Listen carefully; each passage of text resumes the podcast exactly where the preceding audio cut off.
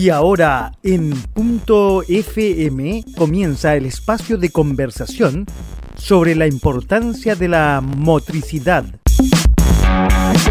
Expresada de múltiples maneras, desde el juego hasta el alto rendimiento. Motricidad en acción. Motricidad en acción. Con ustedes, los profesores de educación física, Paola Marambio y Carlos Aranguis. Muy, muy buenas noches a todos nuestros radio escucha digitales. Acá estamos en Motricidad en Acción, un nuevo miércoles. Así que, Paolita, ¿cómo estás? Hola, ¿cómo están todos? Hola Carlos. Estoy aquí muy contenta y feliz por la invitada que tenemos hoy día. Sí, tenemos una gran, una gran invitada que tiene que ver con un tema que a todos nos encanta. A ti, Paola, y a mí nos fascina el tema que vamos a conversar el día de hoy. ¿ah? Y más encima está absolutamente en boga de todos los, y ojalá todos los chilenos aprendamos de lo que está pasando en los Paralímpicos y después de que escuchen a Gloria aprendamos mucho más todavía. Así es. Oye, hoy día nos acompaña Gloria Álvarez, que es profesora de educación física. Aravena, Aravena. Perdón, Gloria Aravena, perdón, Glorita. Gloria Aravena, que es profesora de educación física, es kinesióloga, pertenece al equipo docente profesionales de la salud y del deporte, eh, liderado por el profesor Pedro Huerta.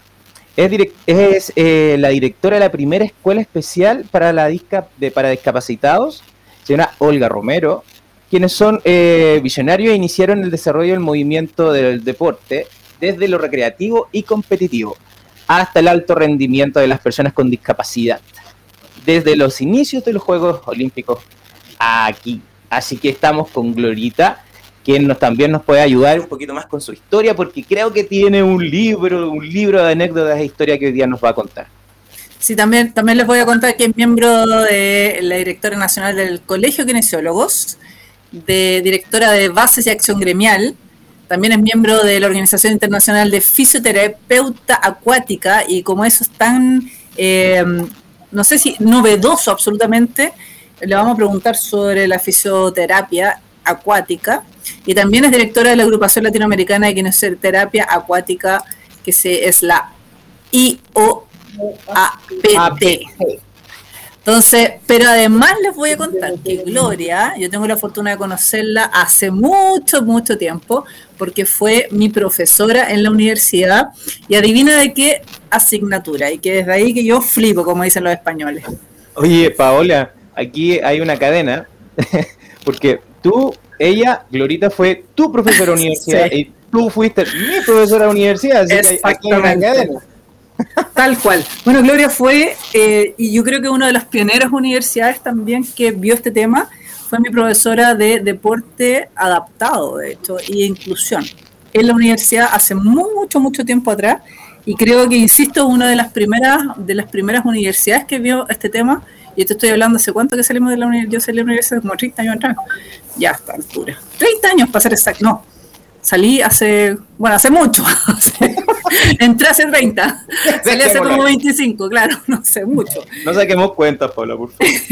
y, eh, y, gracias a Gloria, yo conocí lo, el, el, tema de la inclusión, en esa época no sé si se hablaba de inclusión, pero sí de integración de los deportes adaptados que existían y la necesidad eh, país de hablar de este tema y empezar a, a abrir espacio, como lo que estamos viendo ahora que está pasando en los Paralímpicos. Así que bienvenida Gloria, eh, muchas gracias por estar con nosotros hoy día.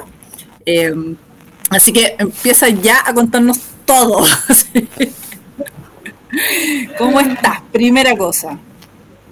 Hoy estoy bastante bien, oye, para los tiempos, y después que tú me dijiste que hace 30 años que fui tu profesora. No, espectacular. espectacular. yo, yo, yo entré al mundo de lo que actualmente se conoce como paralímpico cuando llegué a Santiago, desde Talca, a la educación física. Y una de las cosas que me impactó mucho en esa época fue que había un profesor que era el profesor que hacía deporte, que recreación para lisiados, porque esa era la palabra con que en ese tiempo eran conocidas las personas con discapacidad. Entonces, eh, él, como profesor de esta cátedra, tanto en kinesiología como eh, estamos hablando de la Universidad de Chile, que era la escuela donde estaba alojado lo que ahora es la Universidad Metropolitana de Ciencias de la Educación, y era parte de, la Facultad de Filosofía y Educación, Educación Física, y también estaba incorporada a la carrera de kinesioterapia y alimentación con nutrición. En ese contexto, el profesor Pedro Huerta, que era un profesor de educación física, egresado de kinesiología, pero que nunca terminó su carrera, eh, recibió eh, una solicitud de una profesora que nombraron recién, la señora Olga Romero, que ambos son desconocidos en el mundo actual, quedaron en el olvido de muchos. Ellos fueron los realmente visionarios y especialmente la señora Olga Romero, que era una profesora normalista y que cuando vino la pandemia, anterior pandemia grave que hubo sobre poliomielitis, ella fue al hospital Calumaquena, donde estaban los niños que tenían, eh, fueron abordados por la pandemia de la poliomielitis, que quedaban como mucho tiempo hospitalizados ahí y quedaban, por tanto, no hablemos de dos meses, uno, dos, tres, cuatro años, es una rehabilitación muy importantemente limitante y todo eso. Entonces, ella se dio cuenta que esos niños no iban a tener educación, entonces fue como voluntario. De, una, de, ir cama en cama, logró que le habilitaran una, una, una sala y empezó a tener una escuelita ahí dentro del hospital Salvo Maciel.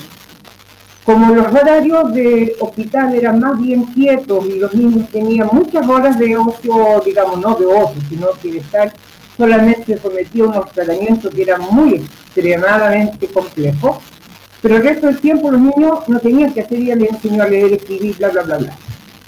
De ahí fue creciendo el número de pacientes que quedaron con secuelas, como lo que estamos visualizando ahora, que de la pandemia que tenemos de COVID-19, también sabemos que van a llegar, van a quedar muchas personas con secuelas. Entonces, las pandemias siempre las dejan. Y en ese momento fue justamente cuando el doctor Louis Bisquet, que se hizo cargo, que era director de la Escuela de Educación Física, eh, amplió, porque una de las posibilidades que tenían de recuperar los niños, esta movilidad, era con, ejercicio específico. Y entonces empezó un proceso de preparar los de educación física en eh, ejercicios especiales para estos niños y de ahí se fue separando finalmente y se creó la carrera de educación de kinesiología dentro del departamento de educación, siendo la que posteriormente eh, fue evolucionando. Entonces, ¿por qué yo menciono a la señora Alba Romero? Porque le creció tanto y la escuela no podía, digamos, no podía el hospital acoger una escuela que ya fue creando niveles, primer eh, preparatoria, segunda preparatoria, se hablaba en ese tiempo, entonces, eh, hizo un acuerdo y se consiguió un lugar donde funcionara esta escuela. Todavía protegida por la, el hospital eh, Carlos Maquena. Y entonces los niños estaban en rehabilitación física y médica en el hospital y se venían en la otra jornada a esta escuela. Entonces ahí se dieron cuenta que fue lo mismo que pasó en Stock Mandeville, el año 43, 44, 45 de los escolados de guerra en Fort Mandeville, en Inglaterra. Entonces se dieron cuenta que los niños empezaban, necesitaban jugar, moverse.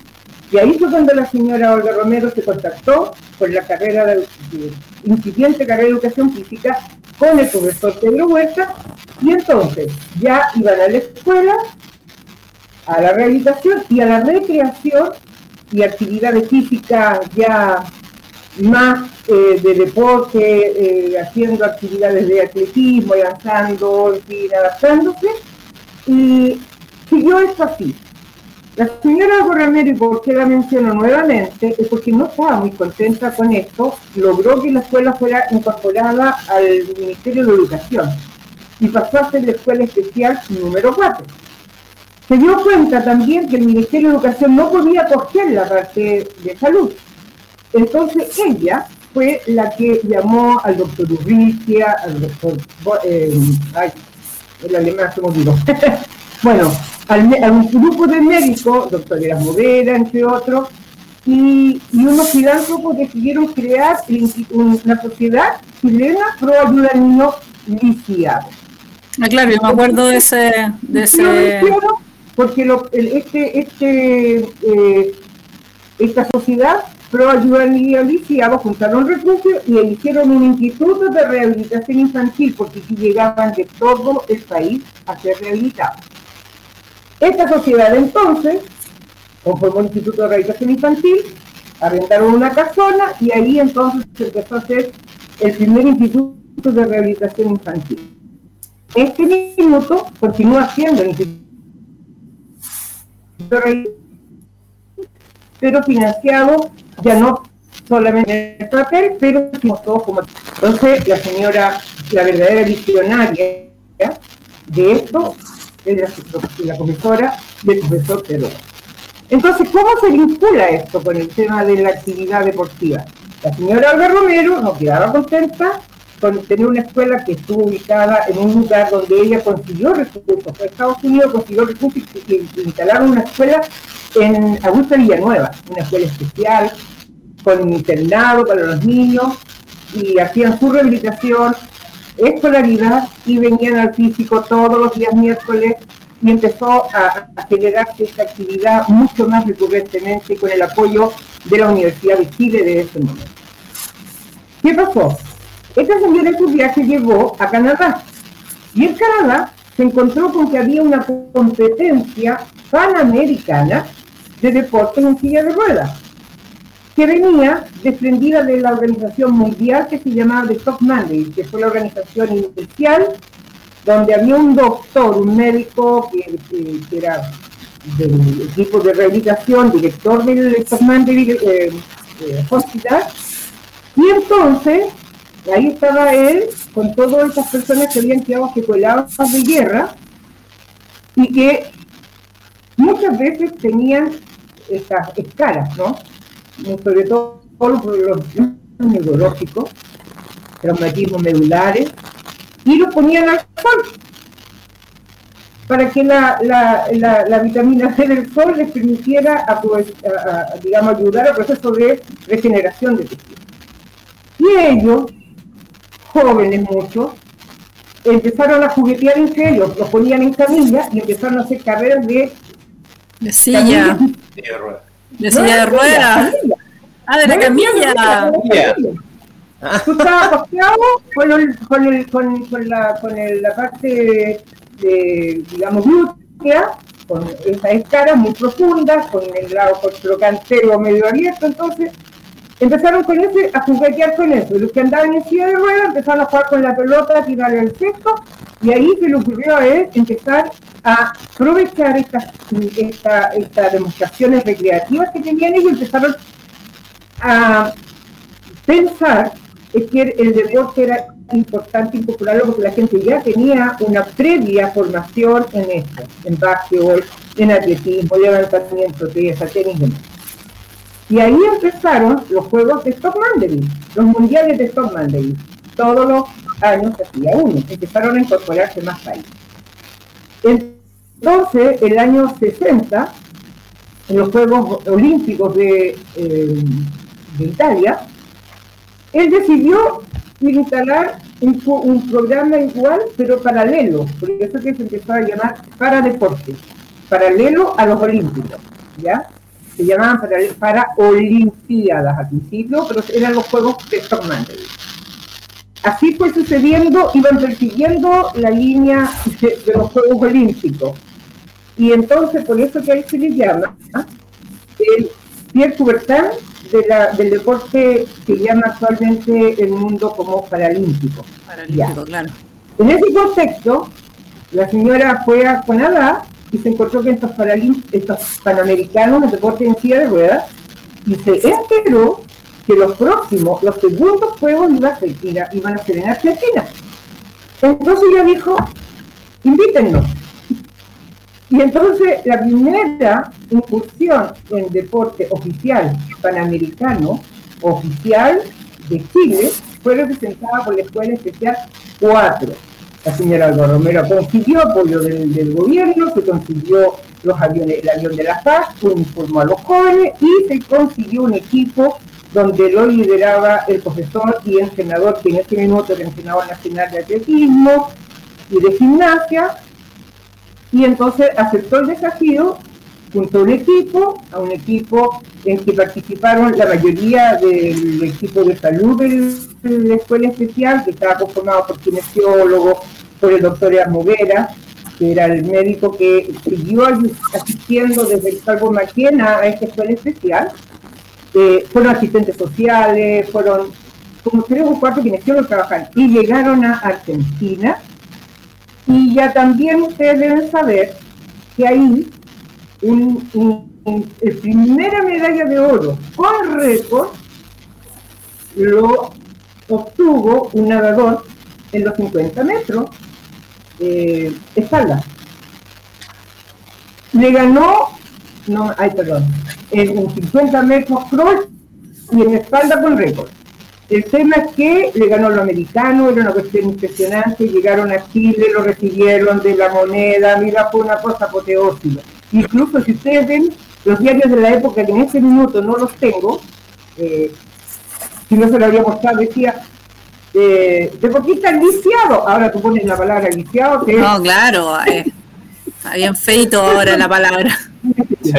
Y de ahí entonces, ahí, eh, eh, bueno, para mí contarles que el deporte no era conocido en Chile en estos momentos por el boom, todo el mundo, bla, bla, bla, los discapacitados, los ambiciados, bla, bla, bla. Y empezaron a venir recurrentemente estos, estos eh, asistentes a estos Juegos Panamericanos, no faltó, pero lo hacían dentro de una asociación, Chile se llama, Asociación de Lisiados de Chile. Y ahí don Pedro los ayudó que dentro de esa estructura pudieran lograr gracias a que hubo eh, un, una persona que era un, señor muy, muy inteligente, muy visionario también, Darío Cano, que fue el primer presidente que junto con don Pedro Huerta hicieron esta Federación de Deportistas Lisiados de Chile, afiliados a estas Mandeville, y podían entonces recurrentemente, de hecho, Chile fue a participar en los Juegos, en algún Juego Mundial, no me recuerdo, el año 71 me parece, 71, y el, levantador de pesa que está descanse lamentablemente Raúl Vega trajo medalla de oro y Darío Cano trajo medalla de plata en, tenis de mesa. Bueno, para poder, era un deporte que se, era reconocido en, en la DIGEVER como en el área del deporte recreativo. Entonces no había recursos para competencias internacionales, ni para preparación, nada todos éramos voluntarios, todos preparábamos a la gente, sobre todo los alumnos de educación física de la Universidad de Chile en ese minuto, hasta que, y con la ayuda también de los, de los alumnos de kinesiología. Después del 73 eso cambió. Cambió porque la carrera de kinesiología de la Universidad de Chile eh, se sacó del Departamento de Filosofía y Educación y se eh, cambió al Departamento de Medicina eh, la, Facultad de Medicina y nos sacaron del físico y posteriormente el físico que nosotros llamábamos y seguimos llamando como tal pasó a ser una academia y después retomó el nivel de, universidad que ustedes conocen como Universidad Metropolitana. Universidad Metropolitana. Salimos de ahí, sigue siendo para nosotros el físico. ¿ya? Claro que sí. Eh, sigue siéndolo. Bueno, el maravilloso físico, claro. Es maravilloso. pero Gloria, estás contando, estás contando la media historia de los inicios finalmente de no solo los Paralímpicos, sino también de la eh, escuela hospitalaria, de kinesiología, de la escuela diferencial y los Paralímpicos. O sea, es impresionante lo que, hizo Olga Romero, tiene, era una visionaria. Pero absolutamente, absolutamente. Imagínate, en, en ese tiempo Ustedes ven la réplica después, pero en ese tiempo estaba la escuela y estaba el internado. Y tenía un equipo, tenía dentista, tenía médico, tenía kinesiólogo, tenía enfermera, tenía asistente social, tenía ocupacional, tenía de todo. O sea, era una, era una viajera en el tiempo, porque en el fondo, ¿cómo se adelantó tanto en la época para ver tanto? Impresionante la señora. Voy a, voy a, voy a buscar su historia porque me encantó. claro. Que tú no vas a encontrar, tienes nada más que el boca a boca, y yo la alcancé a conocer. Qué bueno. La alcancé a conocer. Pero no, no posteriormente, cuando voy dándome cuenta todo lo que hizo, todo lo, fue impresionante, esa mujer era una mujer de hierro. Y, y, claro que sí. Imagínate, ella, ella era Jamaica y consiguió las dos primeras sillas de rueda deportiva en un campeonato panamericano de 68, 69 más o menos. Bueno, y qué importante porque fíjate tú que la historia en todo el mundo es parecida. Porque Tom Mandeville, que ya no existe, eh, como tal, fueron los que vivieron lo mismo que nosotros, con otra cultura, con otra idea, pero y lo mismo. Ahora, seguimos siendo Federación Deportiva Liceado de Chile dentro del el movimiento de recreación. Para poder viajar, la gente, los niños, los jóvenes en ese tiempo ocupaban el paseo ahumado, hacían demostraciones de levantamiento de pesas para que la gente le diera dinero para juntar la plata para ir a competir. O sea, no ha cambiado mucho. No, hasta el no, no, no, ha cambiado, no, no, no, ha cambiado muchísimo. Bueno, pero hay algunos deportistas que hicieron eso para ir a los... En el mundo, pero en el mundo, en el mundo empezó a, a, se organizó alrededor del deporte en silla de ruedas. ¿Para quiénes? Para los para las personas que tenían lesiones medulares, Posteriormente también se homologaban de acuerdo al nivel de la lesión, ¿te acuerdas de eso? De la lesión donde tenían la, el, corte o la lesión, eh, digamos, nivel de la columna, que estaba un daño neurológico permanente o parcial, se homologaron las personas que tenían amputaciones de piernas. Entonces, pero no los de brazos, porque los de piernas los podía sentar una silla de ruedas, pero no podían los amputados de brazos mover las sillas de ruedas en ese tiempo. Entonces, cuando vino la, la se incorporó también las secuelas de poliomielitis. ¿Ya? Entonces, Stock Mandeville en la primera gran organización mundial liderada y empiezan a perseguir el movimiento olímpico. Cuando era la ciudad, ellos hacían, pero Igualmente hacían forma sumamente precaria, usando lo que se podía de una manera muy amateur. Ya. Resulta que los hombres ventaja respecto a la que tenían problemas neurológicos. Se separaron y se formó una un, otro, otra línea de personas con discapacidad pero para amputados, y se llamaba ISOR. Paralelo a empezaron las personas que tenían problemas visuales y se creó la ISA. Posteriormente eh, se, estructuró ya con la creciente aumento de, niños y personas con secuelas de parálisis cerebral, se, creó otra organización. Y un comité y ya no solamente estaban las personas que venían competir, sino las personas en silla de ruedas, entre ellos los que tenían amputaciones, entre ellos los que tenían secuelas de parálisis cerebral, que ellos recién empezaron como hoy por el año 90, las personas con problemas de, de, de, visión y ellos, ya. Entonces, el año 88, el 88, bien digo, ya habían avanzado esta aspiración de conformar un paralelo real con el Comité Olímpico, empezaron las conversaciones y se hizo una primera prueba en Seúl el año 88. Y entonces el, Comité Olímpico autorizó y permitió que posterior a los Juegos Olímpicos de esa oportunidad se realizaran unos Juegos paralímpico posterior a ellos. ¿Ya? Y entonces, eh, después de un mes, usando las mismas instalaciones, las mismas sedes, y de ahí para adelante, entonces, se formó estos comités que conformaban estas distintas eh, organizaciones de discapacitados, según lo como les estoy comentando, se formó el primer comité paralímpico como tal, que, que fue, por lo tanto, en Barcelona, la primera oportunidad que se hizo oficialmente los primeros Juegos Paralímpicos. Los demás eran, son procesos, pero no eran paralímpicos. ¿ya? Entonces, ¿por qué también lo menciono? Porque Chile estaba vinculado a Stop Mandeville a través de la Federación de Deportistas Lisiados de Chile. Y por esa razón, que era la primera vez que se hacía este evento de esta magnitud, en forma coordinada con el Comité Olímpico, pero ya ahora directamente utilizando la estructura, pero la organización que se había creado como Comité Paralímpico Internacional, el IPC, International Paralympic Committee. y es bien interesante por otra anécdota que nosotros lo del IPC, porque la sigla IPC. Nosotros le decimos Comité Paralímpico, pero es internacionalmente IPC. ¿ya? Bueno, entonces nos llegó la invitación para ir a la conferencia.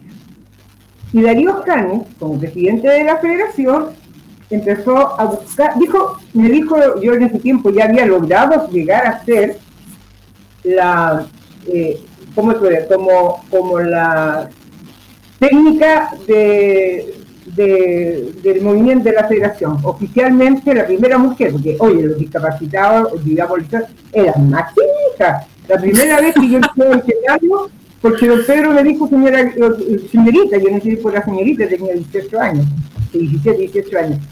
Y, yo siempre a la cola de él, pues, hasta que, hasta que lo convencí de brazo ayudante. Bueno. Espérate, Gloria, ahí, detente ahí. Tú, tú entraste entonces eh, siendo estudiante de educación física como voluntaria al mundo de la discapacidad. Sí, así tal porque mira, yo venía de Talca. En ese tiempo no se veían discapacitados en ninguna parte. No, no había. No, una, seguramente estaban ocultos, claro había una persona nomás, una niña que se había amputado una pierna y mi papá dijo que era porque había comido chicle. Le dijeron a mi papá que había comido chicle y el chicle se había colocado en la cabeza y por eso que había quedado amputada. Así que nos prohibieron comer chicle. Yo, me pidió mi papá que yo le había escondido el chicle ahí, me sacó la mundo, ya está. La única persona de Talca y de los alrededores, bueno, que nosotros también en ese tiempo teníamos una vida muy de colegio a la casa, la casa al colegio, a la misa el domingo, el de, la, la el día domingo también, el sábado, ya, todas esas cuestiones, porque así era la vida en provincia en ese tiempo, en Talca, París y Londres. Entonces yo llego acá y veo toda esta gente, el día miércoles me asusté, me, me dio cosas, y, y, una anécdota, dos anécdotas me, me vincularon con esto, una familiar, eh, un primo mío tuvo un accidente automovilístico y tuvo, se, quemó en el auto eh, sus piernas y la primera parte fue amputada, que le quedó amputado. Después de habernos despedido una, reunión familiar, yo llegué a Santiago y, lo traían a él en esa condición y falleció lamentablemente. Misión en esa época yo tenía 16 años, yo entré a la universidad recién eh, cumpliendo 16 años, y mi visión de esto, que, no era mío, que no era para mí, que no, o sea, me asusté cuando vi tantas personas, tantos niños, tantos jóvenes, y ruedas, ajustados, caminando de una manera, yo me asusté y no lo entendí. Y cuando me pasó esto, eh, eh, pasó esto en mi familia, me di cuenta que era tan frágil, ¿no? el momento en que estoy bien completa y mañana no. He hecho una operación de amígdala, y, y, y la cualquier cosa, en cualquier minuto.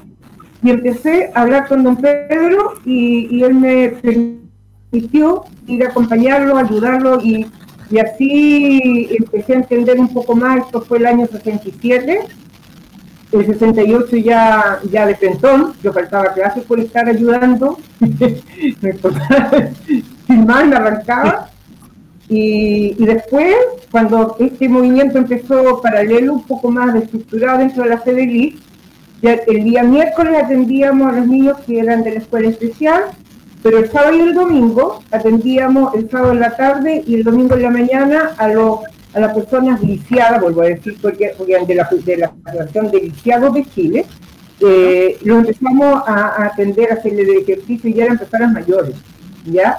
Entonces, ese, ese trabajo lo hacíamos con los alumnos, o sea, venía el profesor, nos enseñaba, y entonces nuestra relación desde muy joven eh, fue de igual a igual. Yo no veía ya después a las personas que les faltaba algo, sino que eh, sencillamente eh, empecé a tener un entrenamiento de vida con ellos, para ellos y por, por, nosotros también,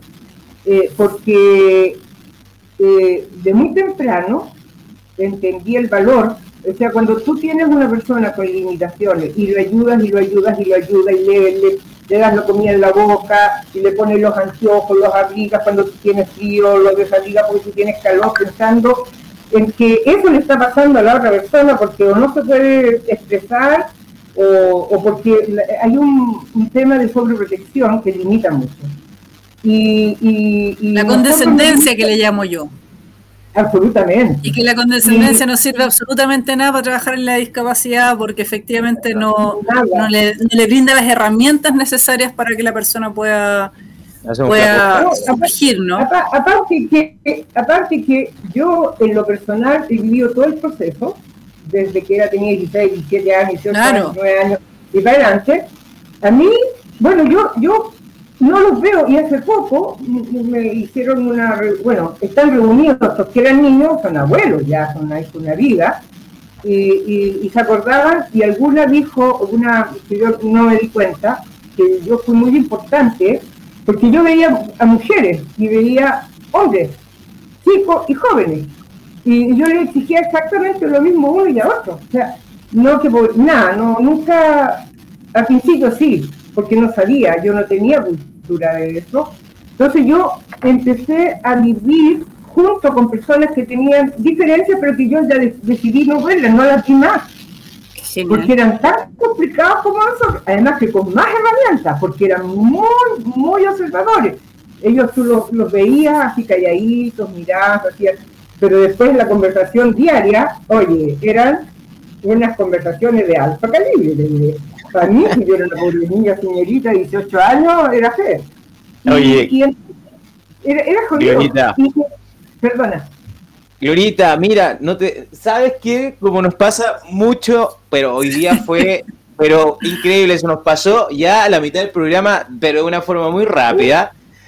Así que te voy a dejar ahí en pause un par de minutitos y recordarle a todos los, nuestros amigos que nos escuchan acá en Motricidad en Acción que tenemos una vía de, enlace que es en acción.fm.cl en donde ellos pueden realizar todas sus consultas o observaciones con respecto a los invitados que tenemos hoy día y con los que vendrán en nuestros próximos programas. Así que, Paulita, tenemos nuestro primer corte. Y sí, a tener el primer corte la Gloria, pero a la vuelta le vamos a seguir preguntando de todo, porque está demasiado entretenido. Sí, oye, Gloria, no te.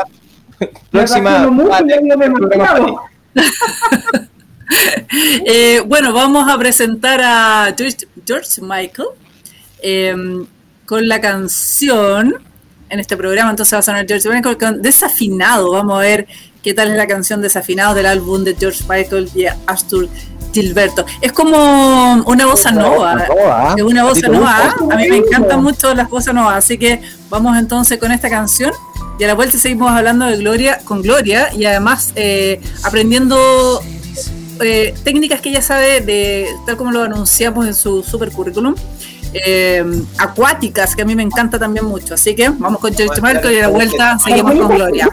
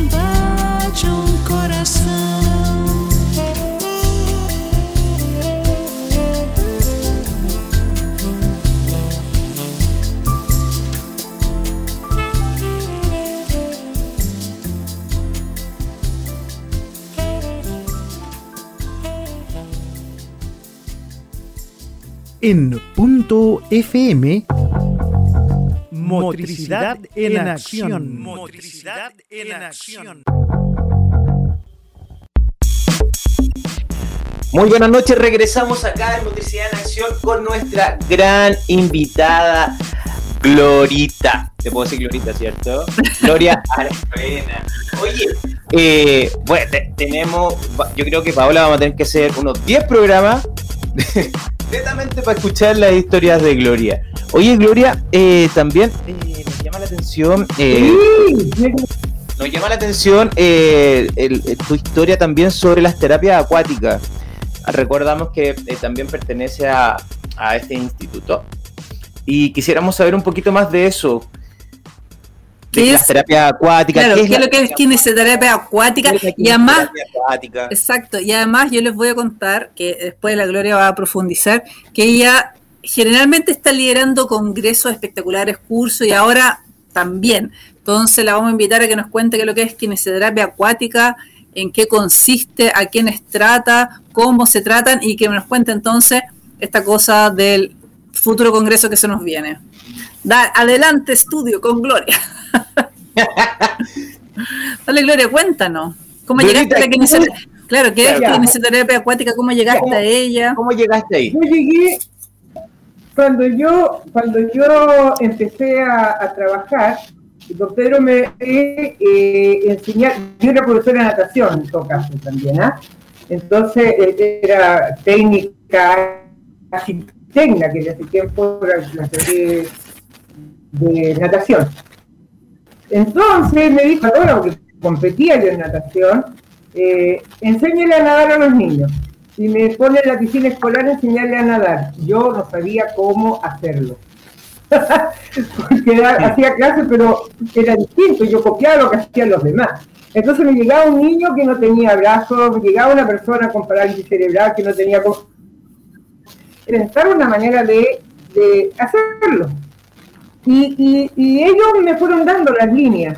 Ya yo decía, ¿podés hacer esto? ¿Podés hacer esto otro? Y siguiendo la empezar a competir.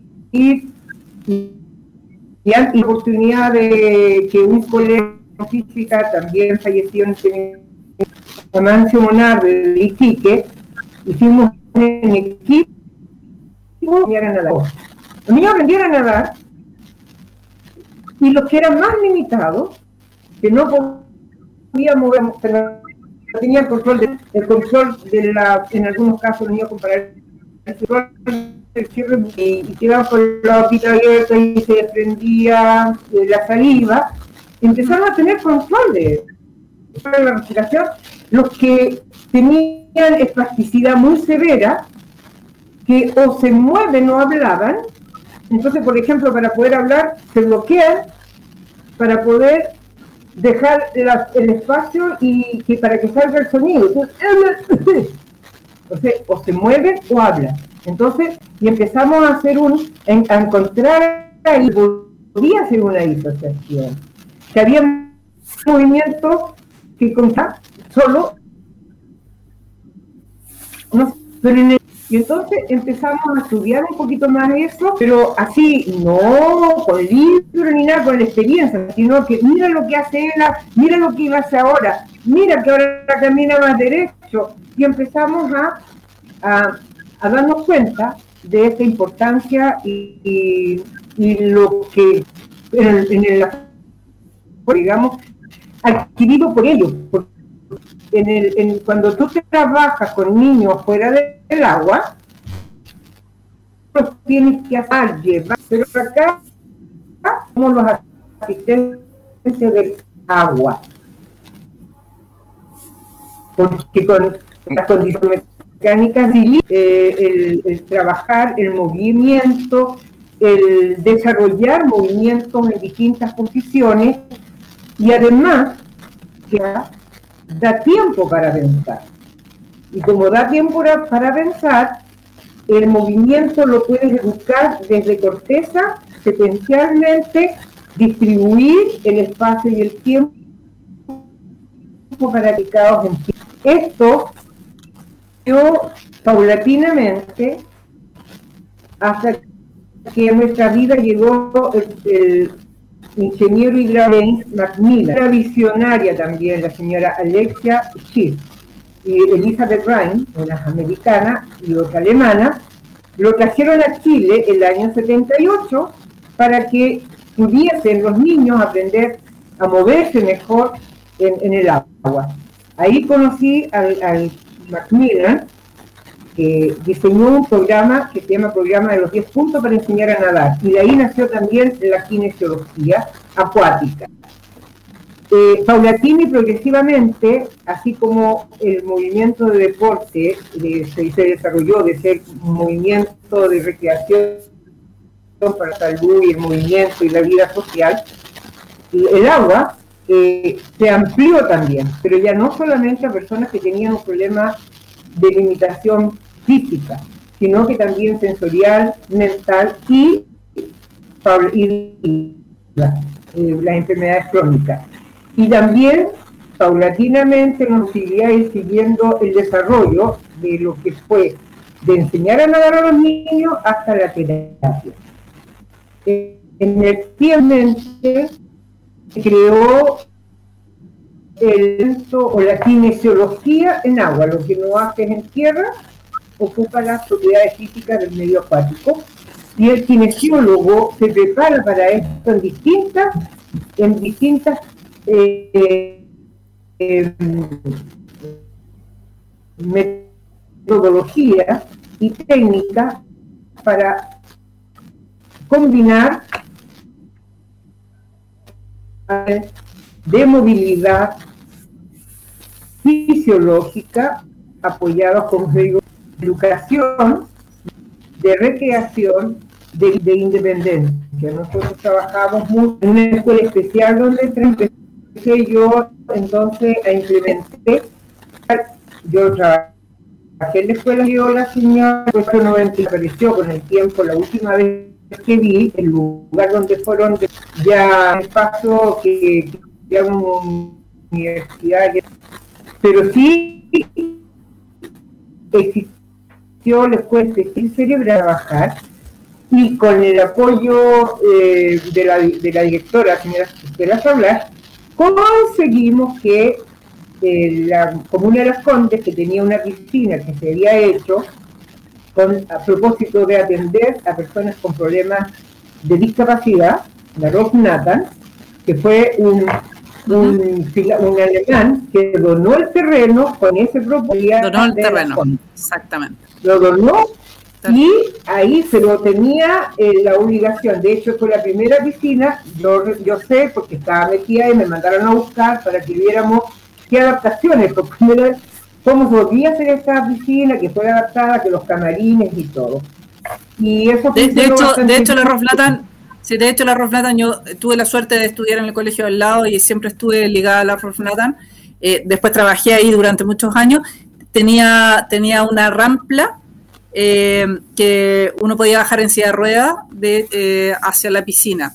Y habían personas que lo hacían, de hecho, estacionaban la silla de ruedas ahí y después bajaban. Eh, sí, no, no, yo no sabía la historia, yo eh, siempre lo encontré genial, pero nunca supe la historia. Y ya, y ya perdió, ya se perdió. Eso lo hicieron, lo, lo, lo sí, sí, sí, la remodela, lamentablemente la remodelación eh, sacaron esa parte.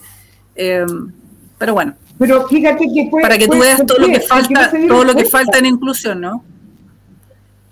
Esperemos que, eso, que haya sido así. Ahí tú ibas, que venían los niños que, que, tenían condiciones, las personas, los adultos. Venían, y, sí.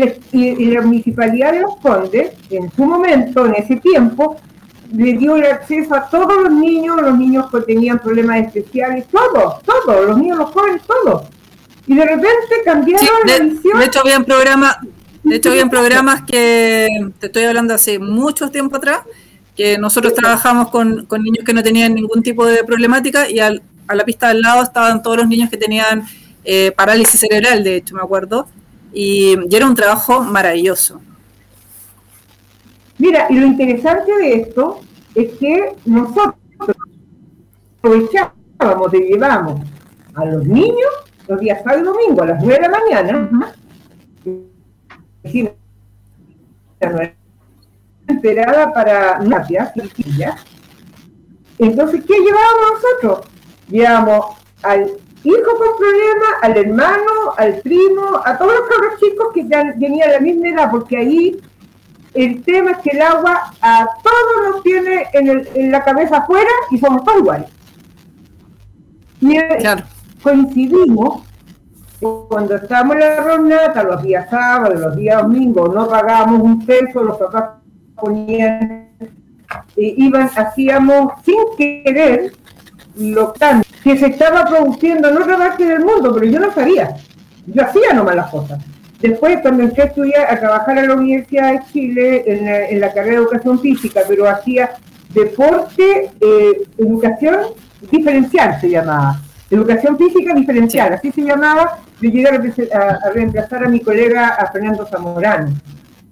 Entonces yo venía con otra visión y le empecé, no, ¿qué diferencial? Ninguna cuestión aquí, vamos a enseñar lo que hay que enseñar y empecé a meter el deporte. Bueno, entonces ahí eh, nosotros eh, con los alumnos de educación física, en el físico, los días sábados, los días sábados que también nos prestaban, venían los papás con el, la, la- familia, venía el papá, la mamá, los cabros chicos, bueno, los que tenían problemas todo. Entonces, a los papás, le- en el gimnasio, y no sé cómo se llama ahora, que era como de gimnasia, que tenía argolla, que tenía col- colchoneta, todas esas cosas. Claro, el gimnasio, el gimnasio de artística, el fondo, de gimnasia artística. Bueno, no sé, pero ese apareció ahí y nosotros lo aprovechamos. Entonces, toma- los papás se ponían como asistentes a los, los- los alumnos nuestros, los colegas, los profesores, eh, eh, indicaban lo que había, pero ellos tenían que tomar, y de repente te tocaba a tu hijo, de repente te tocaba a tu hijo, pero cambiábamos. Entonces empezaron a trabajar en eso. Ya, eso era un rato, lo que llamábamos eh, ejercicio eh, eh, terapéutico. Después nos dedicábamos con los alumnos a hacerles deporte a los niños y a los papás los mandábamos que fueran a jugar a la cancha, fútbol, básquetbol, lo que quisieran. Y después nos juntábamos a todos y hacíamos pichangas y inventábamos cosas y de repente te tocaba a tu hijo, de repente te tocaba a otro, pero a congeniar entre ellos y de repente teníamos un niño que quería ser discapacitado, no pero no, por esa razón inventábamos a todos, no nos importaba si tenían o no tenían, pero yo creo que eh, mis hijos, mis hijos, mis tres hijos, la primera escuela que... Así que crecieron entre ellos, siempre fueron mis ayudantes, mis asistentes, y íbamos a competencia, cuando me tocaba ir a, a- clasificar en Temuco, nos íbamos en tren, algunas veces algunos se quedaban en casa con mis papás, pero los otros seguían conmigo y ayudaban con las sillas de ruedas y yo clasificaba a las 3, 4 de la mañana porque si no se terminaba de, de clasificar no, se- no había competencia. Y el otro día yo seguía en, en- eh, viendo todas las competencias porque algunos me trataban de hacer lesa. No morían en músculo. no, no se puede, no puedo, señorita, no puedo, señorita. Qué Entonces, genial. me vinculé con el tema de la natación primero, eh, ya empecé a trabajar, a competir con los niños, a, a prepararlos junto con mamá sumonarles. Y entonces, eh, posteriormente, eh, cuando salió la carrera de kinesiología en la Universidad Playa Ancha, bueno, yo a estas alturas me fui a, Europa, fui alumna, eh, yo fui a los Juegos Paralímpicos 92. Ahí esa historia no se la alcancé a contar, pero si quiero un día otra, porque fue muy entretenida. Porque lo que ustedes ven ahora no tiene nada que ver, si digamos como los... Bueno, sí. El Ya me cuento es que después paralímpico, en, este- en, en había en el Hermitage, que era un centro de, de posgrado de Europa, había un curso de el señor Macmillan método Halley. Entonces la señora Alexa Keith le dijo, Gloria, usted quiere que ir a aprender. Entonces estaba haciéndole el- la inscripción del curso y, y los 100 dólares otros que eran para pagar la estadía. Y yo me fui a, pagar con 200 dólares. Y llego allá y el señor Macmillan me dice, eh, muy bien, Que te pega Gloria. Ay, quedó pegadita. Ahí sí. Entonces, ah, no, ya sé, pero ustedes, yo no. Lo divertido fue que yo me tuvieron que sacar más plata y yo pues, menos con tarjeta de crédito ni nada, esa cuestión no existía. Entonces él me dijo, ya, ya, Gloria, entonces, pero ya que está aquí, le voy a enseñar. Mire, le tengo reserva en un hotel que está aquí y que cuesta 100, 100, 90 dólares, 90 libras, no sé qué correspondía a 90 dólares, y uno más lejos que cuesta 50 a la noche. Le dije, ya yo voy al de allá, no, me dijo, no, quédese en este otro, le dije, a ver, le dije, ya me quedo en este otro. Ya, ok. ¿Cuánto me puede usted enseñar en dos días? Porque me y no tenía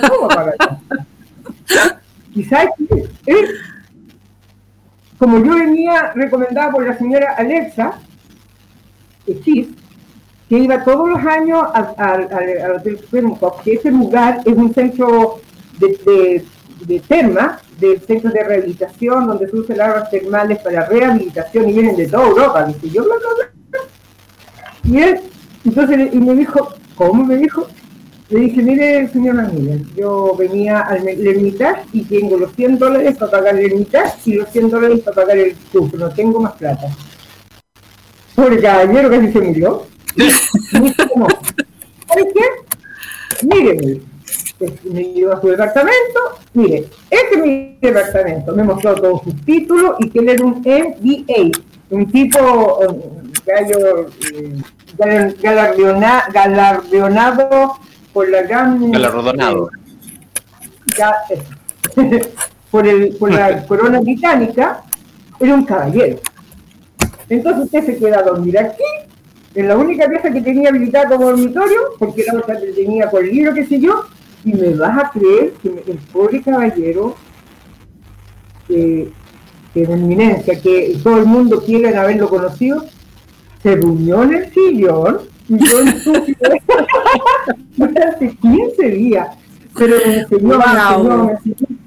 O sea, él- yo no sé, él, él hablaba, yo no entendía mucho lo que decía, entonces escribía, él hablaba en inglés, yo escribía todo en español para acá.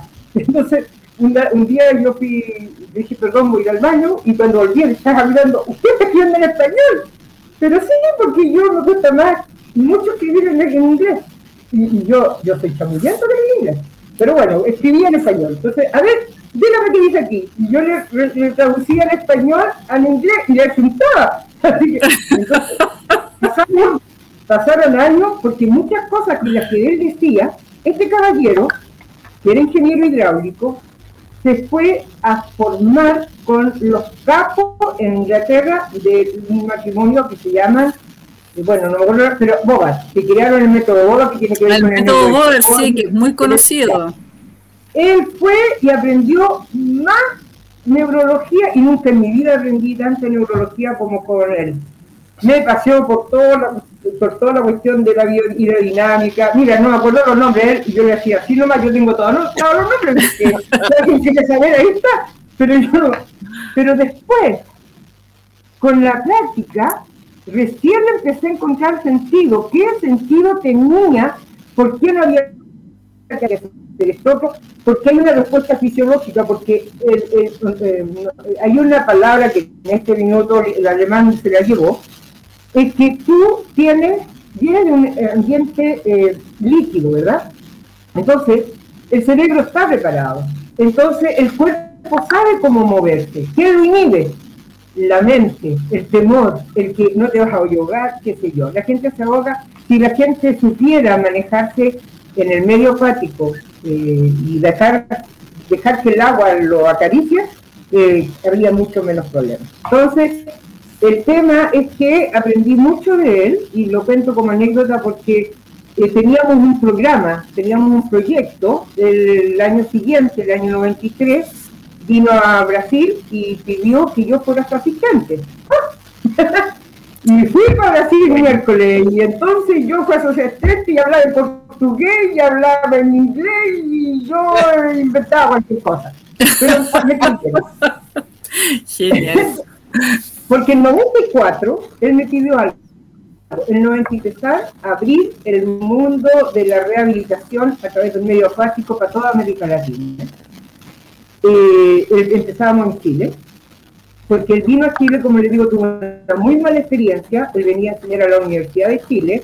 En ese tiempo era el gobierno militar. El gobierno militar era un señor que dijo: ¿Cómo va a venir a enseñar a la escuela de, de este señor es médico? No eh, eh, kinesiólogo no, entonces no puede enseñar en la escuela de kinesiología. Así que no le permitieron. Y él vino por tres meses a enseñar y solamente el colegio de kinesiólogos, le dio juntó un grupo de, de, de kinesiólogos, fueron a Santa Rosa de las Condes, después en la piscina escolar juntó al grupo de los, de los discapacitados que eran nadadores, que eran de la de la Federación de Deportistas de Chile, y algo enseñó, pero no farreamos, no farreamos eso, ni siquiera yo, más que lo miré de lejos, yo venía recién volviendo de la Serena, de, a Santiago, de la Serena, donde estuve trabajando como kinesióloga, también empecé con el deporte en discapacitado en ese tiempo en silla de ruedas, los traje a competir a Talca desde la Serena.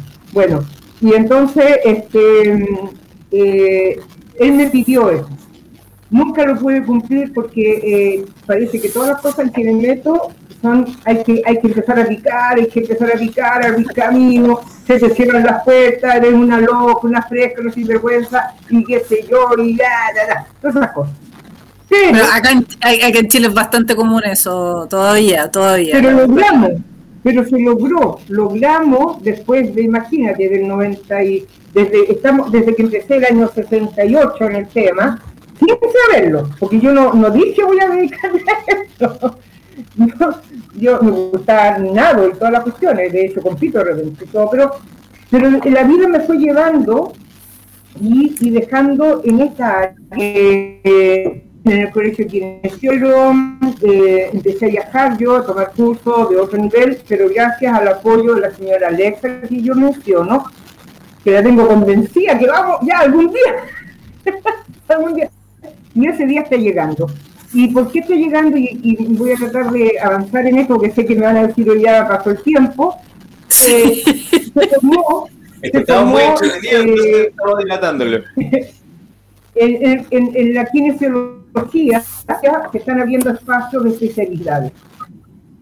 ¿ya? Es más necesario dedicarse a estudiar en profundidad un área. Todo finalmente es un área la que tú la dominas y con la cual puedes eh, ayudar y, trabajar en el, en, el, en el tema de la rehabilitación, de la rehabilitación integral y todo eso. Bueno, eh, recién, en 2019, en el Congreso Mundial de la Kinesiología, se creó un movimiento eh, específico para organizar esta, lo que se llama subgrupo de interés. Cuando no hay suficiente cantidad de desarrollo en los países, se empieza por un aglutinar a los países que hacen esa actividad que está hace mucho tiempo, además que muy confundida, porque de repente eh, que son kinesiólogos, saben nadar y dicen, voy a hacer esta cuestión, hacen un hoyo en la casa, le meten agüita y hacen terapia acuática.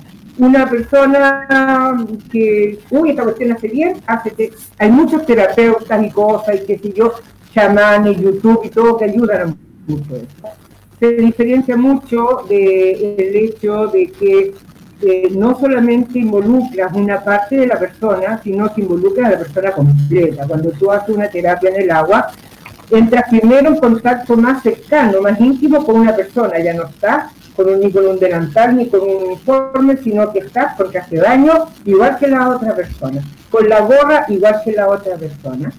Y entonces tú tienes que empezar por eh, eh, crear vínculos de confianza, sobre todo cuando una persona adulta mayor que mu- mucha experiencia tengo con ellos, le tienen miedo, le tienen terror al agua, eh, y, de, toda, de todo tipo de formación. Hay una doctora venezolana que yo me fui a trabajar a, a Curicó, arrendamos la piscina, nos pusimos a trabajar allá, y hay una doctora que bajaba el primer peldaño, le llegaba el agua al, al- al tobillo, y cuando ya estaba bajando cerca de la rodilla, volvía con la escalera para arriba, tenía terror. el terror que inhibe, el, el terror que, que te deja Claro, paralizado. es un niño, es un niño. Entonces, ¿por qué? Porque tienes que reempezar a reencontrar, a rememorar. Es como enseñar a andar desde el principio, de cero. Tienes que empezar a ordenar tu mente con otra estructura, con, otra estructura de movimiento, con otro, eh, con, otras fuerzas, con otra eh, alguien- tú el agua te está ayudando, tú te empiezas a luchar contra ella y entonces esa cuestión hay que hacerlo, hay que hacer amiga y un proceso. Con niños, con adultos, empezando, cualquier persona puede tener. Otros son muy osados. Y otros son muy osados en todo sentido. pero- Entonces, eh, hay muchas herramientas que compartimos con los profesores de educación física, que compartimos con los kinesiólogos eh, generales, que compartimos con, la, con todo tipo profesional, y, pero que en lo específico nosotros nos encargamos de trabajar kinésicamente el movimiento en el medio acuático y a través de este también el avance y la evidencia científica demuestra los efectos fisiológicos que tiene el, movimiento en el medio acuático. Porque en el medio acuático tú tienes dos fuerzas que son distintas a la de la Tierra. Una, que la, gra- la gravedad nos hace a nosotros luchar contra ella para mantenerlos unos parados. Y en el agua, eh, el empuje va de abajo para no nos tiran para abajo, nos tiran para arriba, el empuje, ¿verdad? Entonces nosotros pesamos menos.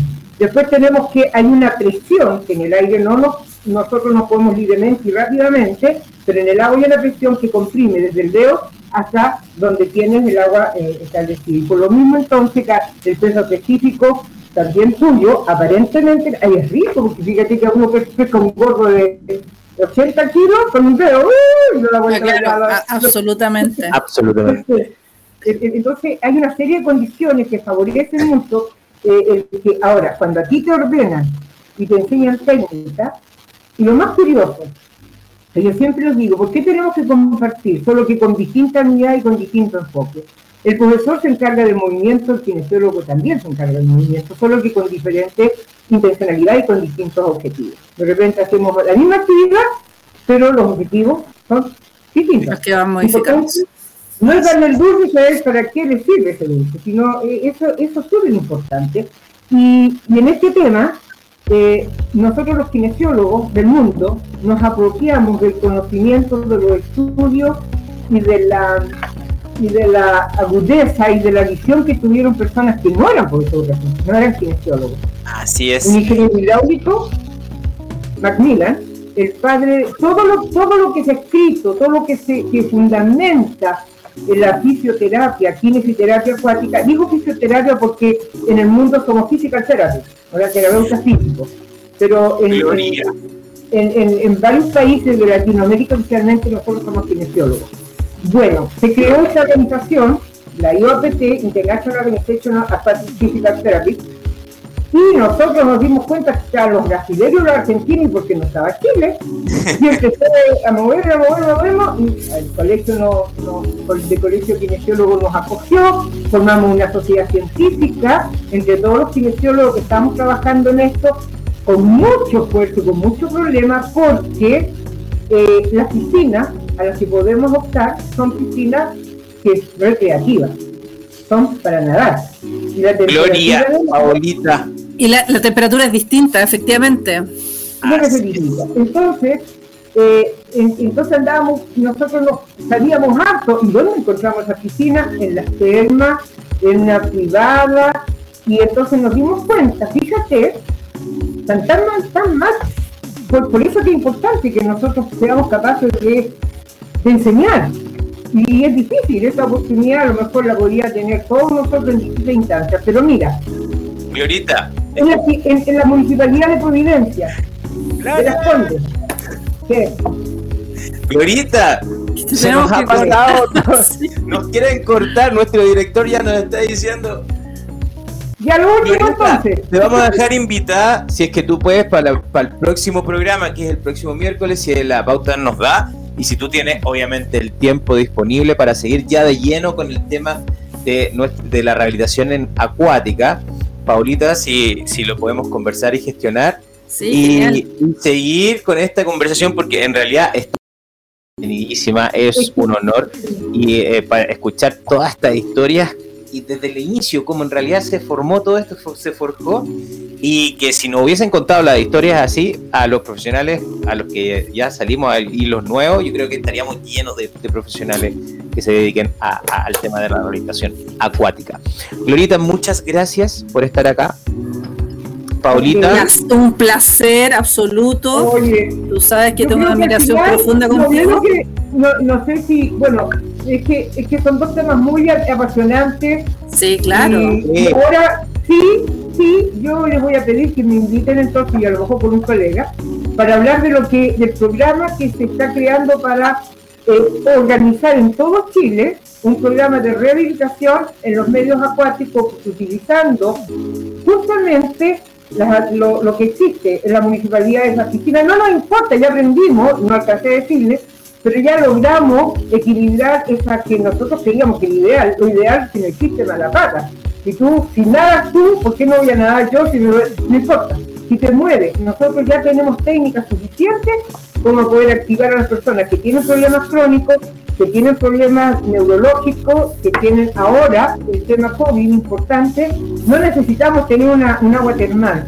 Tenemos las técnicas, tenemos las herramientas, existen los recursos, están ahí, están en las piscinas, en la mañana no la ocupa nadie, las podemos ocupar nosotros en toda la municipalidad para atender los pacientes de los spam que lo van a necesitar. maravilloso. Y por eso estamos creando este programa, para hacer un, un, un programa que, que cubra todos los kinesiólogos que se necesiten para todo el país en esta primera instancia. Entonces, queda absolutamente comprometida Gloria y su colega para el próximo miércoles que nos venga a contar, pero de lleno, todo el programa. ¿Ya? Perfecto. Y ahora nos vamos a despedir. Sí, nos vamos a despedir de acá en Motricidad en Acción nuevamente en .fm.cl. También recordarles que tenemos en acción arroba punto .fm.cl para que escriban todas sus dudas para la próxima para el próximo programa que es el próximo miércoles y recordarles que también estamos en Instagram. Sí, en Mira, arroba yo- yo- .fm ¿Me permites una sugerencia?